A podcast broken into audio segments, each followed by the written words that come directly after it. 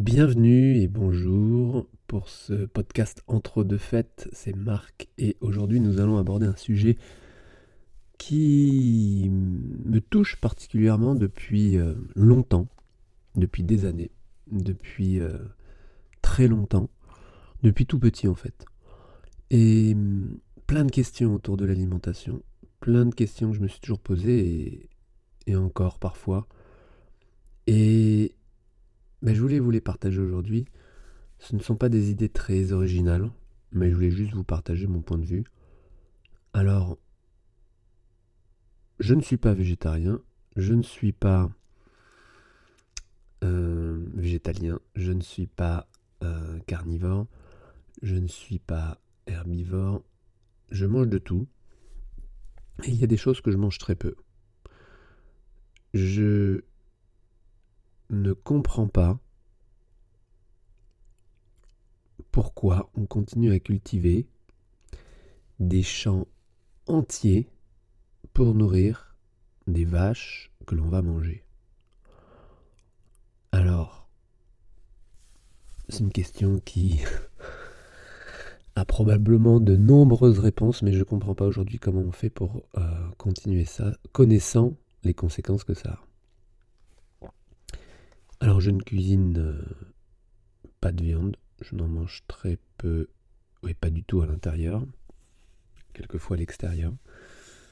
Ça ne me manque pas, je, n'ai pas des, des besoins ou des envies. Et j'ai expérimenté cette année, à plusieurs reprises et aujourd'hui avec une stabilité, de ne pas manger de sucre. En tous les cas, de sucre euh, autre que le fructose qu'on trouve dans les fruits, et avec évidemment des, euh, exceptions, pour plein de raisons, parce qu'on en trouve vraiment partout. Et je me suis amusé à moment donné à regarder les étiquettes de plus près. Et euh, il y en a partout, partout, partout. Dans tous les aliments industriels, mais bon, on le savait déjà. Hein. Mais j'étais surpris en, le regardant, parce que j'ai jamais été attentif à ce que je mangeais. Je suis gourmand. Alors évidemment, je n'ai pas de problème de poids, donc euh, c'est facile d'être gourmand. Et en même temps, je dépense beaucoup d'énergie parce que j'aime bouger et je bouge beaucoup. Et dans la balance, apparemment, ça fonctionne entre les dépenses et les entrées. J'ai, comme vous le savez, une amie qui m'a annoncé hier qu'elle était enceinte et de, bientôt 5 mois et avec un surpoids normal, physiologique, et qui pour euh, une danseuse acrobate euh, était très surprenant et pas forcément confortable. Et j'imagine que 10 kilos en plus, 15 kilos en plus, ça doit être lourd, mais c'est vraiment une expérience que je n'ai pas faite encore. J'ai été à plusieurs fois surpris et, euh, et ça m'a posé des questions sur le fait que des acteurs, par exemple, ont à plusieurs reprises pris 15 kilos, 10, 20 kilos pour entrer dans le rôle d'un personnage dans un film. Et donc volontairement, ils avaient grossi pour ensuite retrouver leur taille.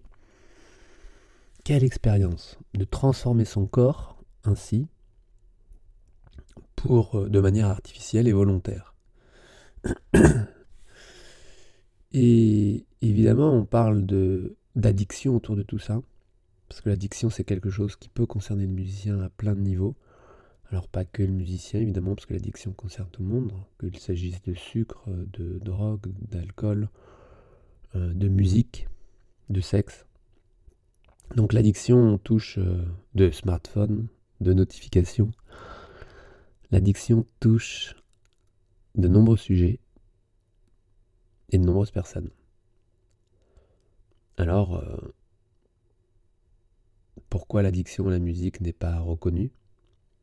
Alors qu'elle fait des nombreux dommages. Alors, moi je dirais que l'addiction, jusqu'à l'âge de 20-25 ans, à la rigueur, pourquoi pas. Mais il faut voir à quel point ça vous coupe du monde. Parce que c'est toujours ça, finalement, la, définition de l'addiction. C'est un des critères, c'est ça. Ça coupe de, euh, de, vos, de, vos, de vos réseaux sociaux réels. Ça vous coupe du monde. Et après 25 ans, en tous les cas, à partir du moment où vous n'êtes pas.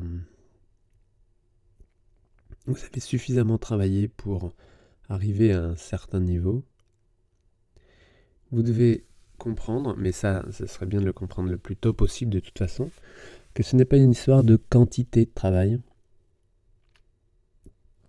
mais plutôt de qualité, et qu'à un moment donné, vous le faites pour vous rassurer.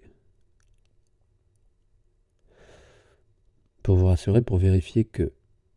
Et après, c'est vraiment une histoire de d'assurance et d'estime et de comparaison. Si vous comparez sans cesse, depuis tout le temps, à, votre idole, vos idoles, vos références, eh bien, vous pouvez toujours avoir la sensation, la perception, le jugement d'être en retard. Et ça, c'est pas bon. Parce que, avec du retard, on accélère, on s'empresse. Et avec l'empressement, on se fatigue. Plus vite. Vous imaginez euh, un moteur de voiture qui roulerait toujours en troisième. Toute la journée. C'est-à-dire pas, pas en cinquième à fond sur l'autoroute. Non, non, non, en troisième. Euh, et rapidement. Tout le temps en troisième. C'est-à-dire pas en première, pas en cinquième, au troisième, oh, sans pause, sans avoir le temps de bailler. Eh bien, c'est ce que peut-être que tu fais. D'être tout le temps, tout le temps en troisième vitesse. C'est-à-dire que même quand tu ralentis, en fait, tu ralentis pas. Tu changes pas de vitesse. Tu fais pas de pause. Tu passes pas au point mort. Tu démarres en troisième. Alors ça, les démarrages, c'est un truc euh, hyper fatigant. Les démarrages. On parlait des transitions il y a quelques podcasts. Et les démarrages, pour plein de raisons, sont les phases les plus importantes. Parce que souvent, ça démarre pas. C'est-à-dire que tu penses à une activité en particulier, puis tu te dis non, je la ferai demain, oh plus tard, ah ça ferait bien, je la fasse, et puis tu te rassures en te disant ah, je vais m'organiser un truc de répétition. Voilà, qui ne fonctionne pas. Donc les démarrages, soit tu démarres trop vite et trop brusque. pour répondre à la demande. On, te fait une proposition, hop, c'est parti, c'est déjà, déjà réalisé. Et musculairement et mentalement, c'est très fatigant parce que vous êtes sur le qui-vive. Et tout ça pour plaire. Alors c'est un des moteurs, un des moteurs cachés en musique en tous les cas, au-dessous de l'addiction, il y a cette notion de reconnaissance. Et ça, c'est un vrai piège, un vrai piège pour le musicien. Quand vous montez sur scène, évidemment, il y a ça qui traîne derrière, ou le plaisir de jouer. Alors le plaisir de jouer, c'est probablement le vrai moteur. Le plaisir simple, le plaisir juste le fait d'entendre. D'entendre un son. De vivre ce son. Mélanger un autre son. Le plaisir de jouer juste sans intérêt. Est-ce possible? Ah. Et à partir du moment où vous êtes professionnel, tout peut se compliquer. Donc en attendant, je vous souhaite une très belle fin d'année. Profitez de ces derniers jours. Mangez des chocolats. du chocolat noir surtout. C'est très bon et c'est très bon. Je vous souhaite une bonne journée.